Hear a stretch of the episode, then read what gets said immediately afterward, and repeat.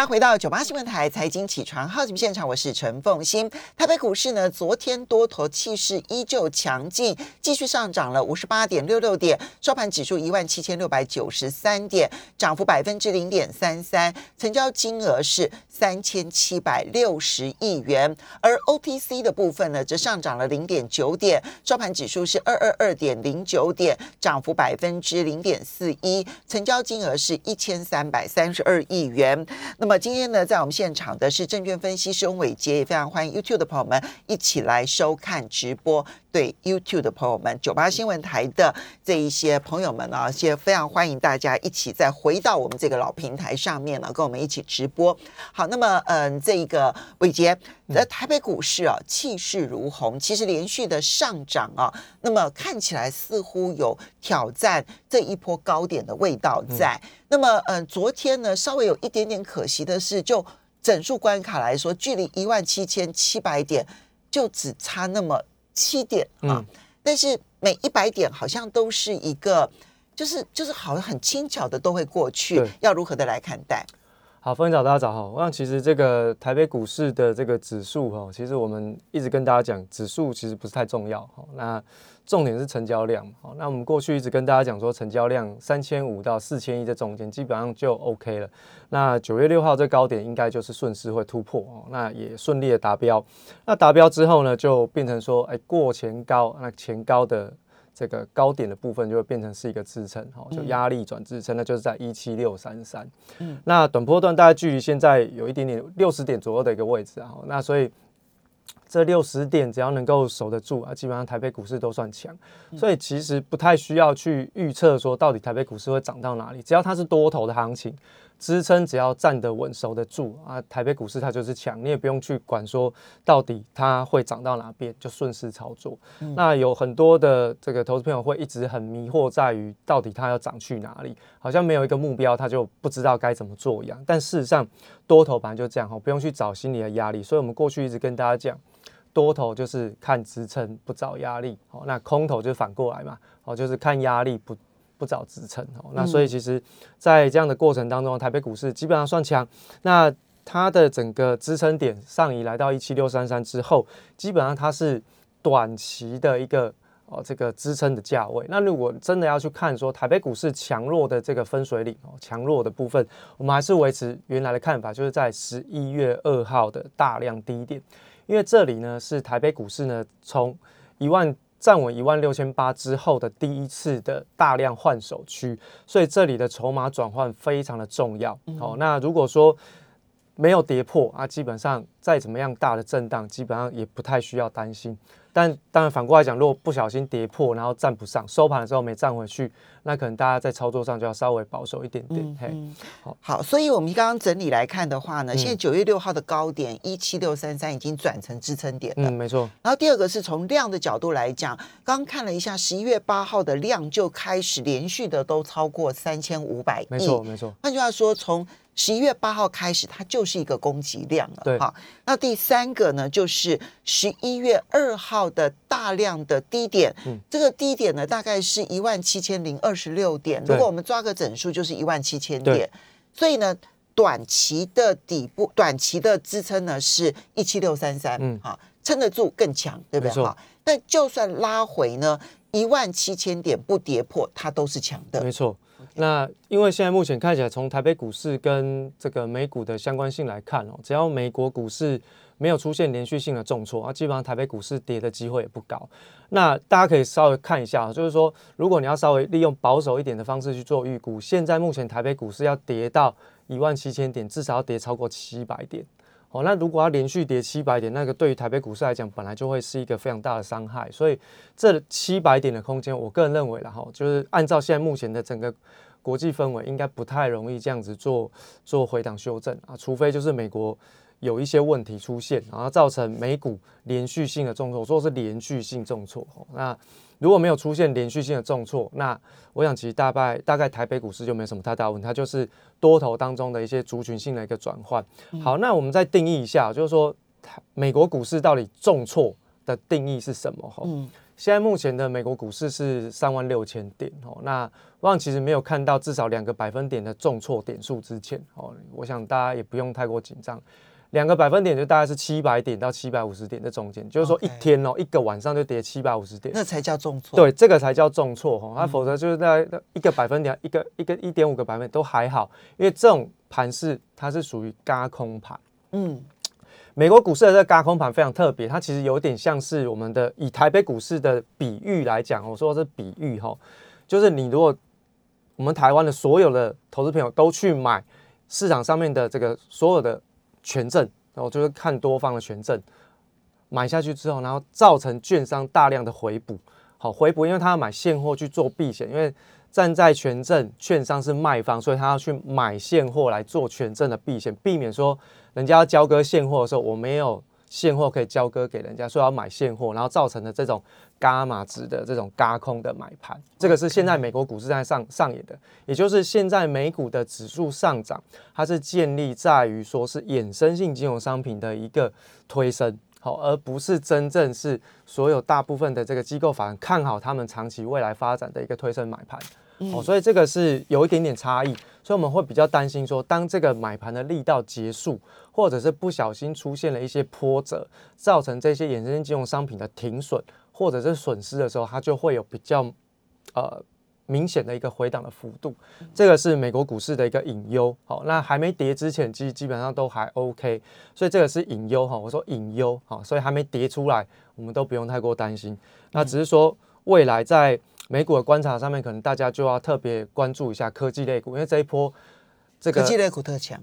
对，而且衍生性金融商品的这个嘎空，就是来自于科技类股的推升。好，那不过呢，望美国股市当中一档非常重要的这个领先的指标股就是特斯拉。好，这特斯拉呢已经开始出现明显的回档。那这个特斯拉明显就是被马斯克个人这样子打下来。没错，哈，那这个其实就是。嗯，只能说哈，有钱就任性。对，这个对他来说只是一个数字，但对很多投资人来说，他可能是身家，对不对？对。好，所以其实马斯克的任性呢，其实我们就回过头来，他本质就叫大股东卖股票，所以它的股价呢就会修正的比较明显一点点。那当然有很多的美国股市的一些相关的大型机构法人，不是只有在特斯拉的部分，包含像是在。其他的大型的科技全资股其实也都陆陆续续有调节。那最近大家应该有看到一个比较明确的新闻，就是说这个之前那个华尔街电影有没有大卖空的主原型的主角人物那个 Michael Berry，他已经把这个他过去放空特斯拉的部位全部都回补掉了。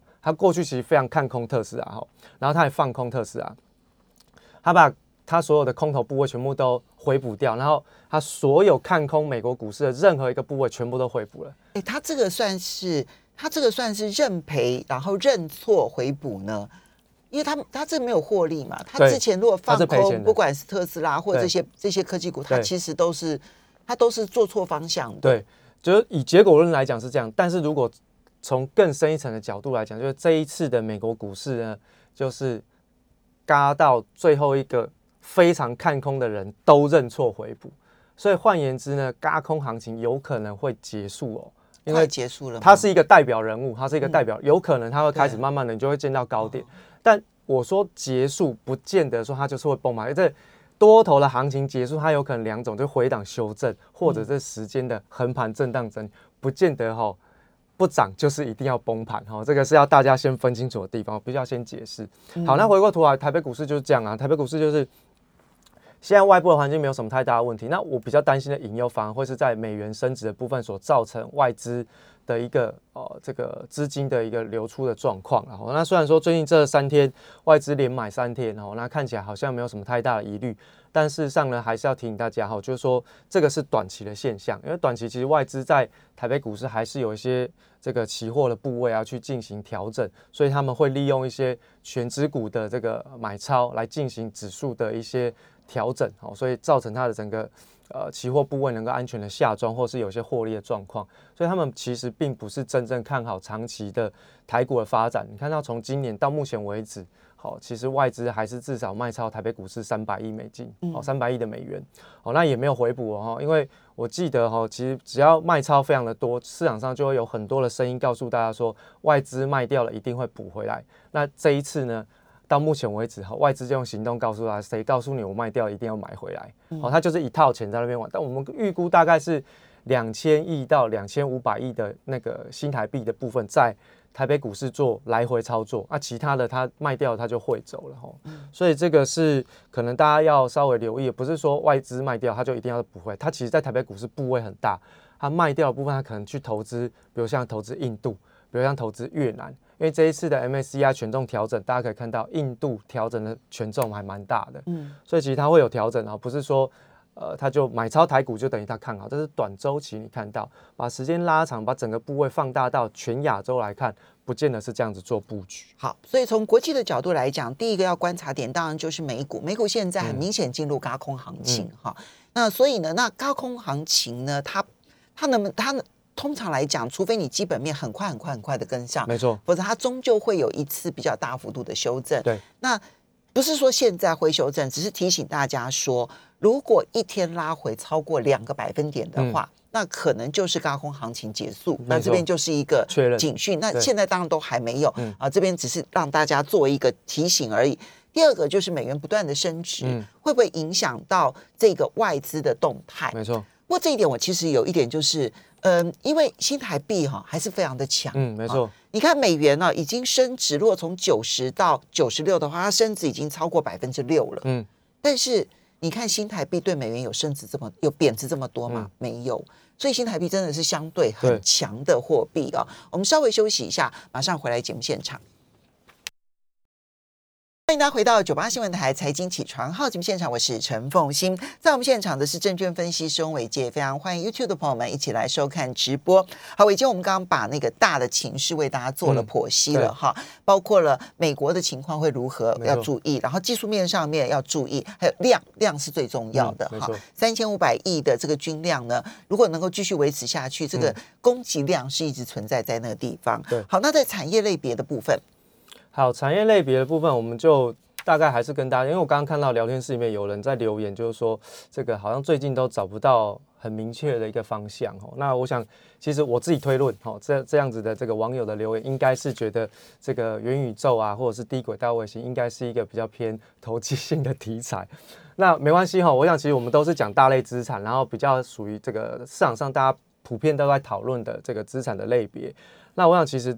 呃，这位网友其实他讲的没有错哈，因为当台北股市它在最近的整个结构上，我们看到指数它呈现是上涨没有错，但是它结构上面出现了一些呃问题哈，不能说是很大的问题，它就是一个结构的小瑕疵好了哈。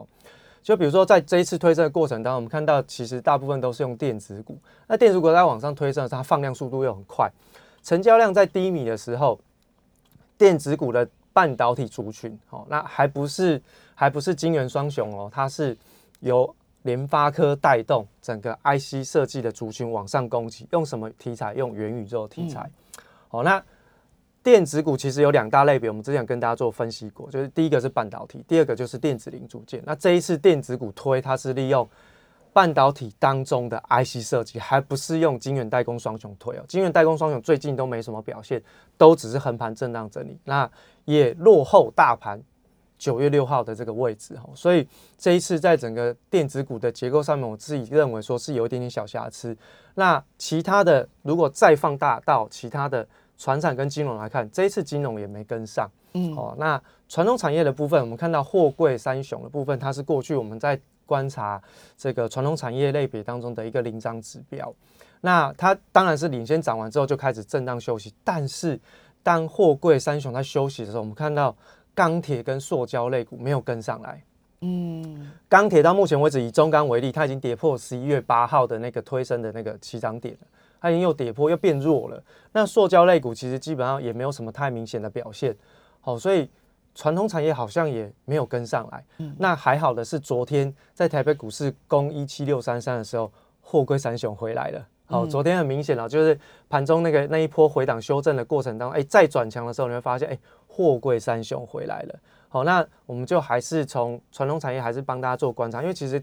科技类股真的有一点点偏差，我们等下跟大家做分享哈。那货柜的部分，长隆跟阳明哦，分别都是站回到了十一月八号的低点哦。那这个低点呢，基本上就是大量低点，站回这个大量低点，基本上它都是属于转强的一个结构。那万海相对比较偏弱哦，它没有站回到相对十一月三号的低点，所以万海是相对比较保守一点点哦。那所以货柜三雄长隆跟阳明，我们还是持续的哎转强就比较偏正面去做观察哦。那另外呢，就是在因为这个你在十月底的时候就提醒大家是差不多了，对对对，好，那大家还是可以参考一下，就是说差不多整理的差不多了。嗯，对，就是我们从它的整个净值股价净值比去做观察，同样的逻辑，我们也来观察一下航空双雄，对不对？哈，航空双雄的股价净值比已经来到历史高标附近，大概这两家公司平均的合理的股价净值比，大家都会落在零点八倍到一点四倍。好，那过去的这几个循环周期都是这样。那最近呢是已经来到高标两倍以上了。哈，那尤其是华航哦，它涨得最凶。那所以呢，其实，在短波段当中，它是已经有一点点超涨的现象。那不是说超涨它就是一定会一定会崩盘，不是这样哦，一样是看支撑。那同样这两家公司在昨天都爆出了一个大量，就是十一月十六号的大量低点。不能够跌破，只要一旦跌破，它就有转弱的疑虑。那刚好也是在五日线这附近，所以其实，在航空双雄，我们是这样做客观的理解。那所以过去传统产业类别当中，钢铁跟塑胶没跟上，我就拉航空双雄，再加货柜。好，这其实有一点点好，为了指数而来。那钢铁呢，也是垫一下垫一下。所以我们之前跟大家讲。大宗商品原物料的行情应该是已经结束。从美元指数要冲九十六这件事情来看，应该原物料商品的行情应该是已经结束。哦，所以你看到原油也看起来短波段应该不像是要挑战三位数吧？好，所以其实。这个国内的原物料相关的概念股，可能大家就可以稍微呃保守一点点看待。然后回过头来，我们看一下科技类股，好，啊，那科技类股部分最最强啊。对，那这一波是联发科带的哈，那联发科竟然也被列入到元宇宙，其实是啦哈。就如果你认真要讲元宇宙概念股，跟各位讲，全台湾都是，全台湾的电子股都是哦。昨天联发科他也说元宇宙他们已经准备好了。对哈，所以就是顺打蛇随棍上，顺势而为。人家说我们是，我们就是，不要否认，就是哈。好，那。联发科强势的这个呃这个观察重点是在十一月十五号的大量低点，这一天呢有带一个多方的缺口，这多方的缺口没有封闭之前，基本上联发科都还算是强势。不过要提醒大家，联发科在这一波段哦，从八百四涨到现在为止的涨幅满足快到了，好，所以这个可能也要稍微留意一下。那另外呢，IC 设计的部分，我们其实是比较看好的是在细制材的部分。那过去有跟大家做两个分类哈，就是说外资。其实代表的指标股是利旺跟世星 KY，投信是智远跟创意。那投信的智远跟创意，其实最近的筹码是有明显的松动哦，所以其实，在细资材部分，可能外资的利旺跟四星 KY 还算是 OK 哈。那利旺昨天也表现还算可以哈，守住月线那基本上就 OK。那台积电的部分，我利旺跟四星 KY 都很贵嘞，对，都蛮贵的哈。那所以我想，其实大家会有一些疑虑，但。提醒大家，我们的交易交易制度有改变，要零股可以在盘中交易。对，不，所谓的贵不是指说他们不好太高了，不是这个，不是股价太高的意思，而是它一档就要我哎，我记得力旺是两千多了嘛，对对对，没错没错。所以一只一打呃，这个这个嗯，一只就要就一张就要两百五两百多多万哦，所以它对于一般的散户来讲稍微的困难一点。当然有零股制度，大家可以考虑。对。然后台积电的部分就是月线支撑，然后那现在目前还是有机会挑战九月六号高点，不过因为它是落后大盘，所以可能有时候要冲关的时候会用一下台积电，但真的认真来讲，台积电的外资买盘其实也有点有点弱了吼，那所以这个就是指数垫高的一个非常重要的关键指标。所以你觉得它有机会冲一波，但是它并不算是。会强势的，对，因为就现行来说，它的确有机会挑战九月六号，然后这平心而论是这样。但是因为它就是落后，这一波就不是台北股市的主轴，所以它有可能会在关键时刻垫那一下上去，哎，完成它的阶段性任务，然后就开始又回落又修正之类的哈。这个是提醒大家注意。那连电的部分就看九月二十九号的空方缺口有没有回补，回补完才能算是转强。红海的部分虽然三率上升，可是利多推不动，看的是十月十五号的大量低点。大力光的部分呢，月线看支撑，然后那站回十月二十六号的大量低点就算转强。那一天呢，是这个林恩平执行长说他要宣布库藏股执行的那一天。我们好，谢谢。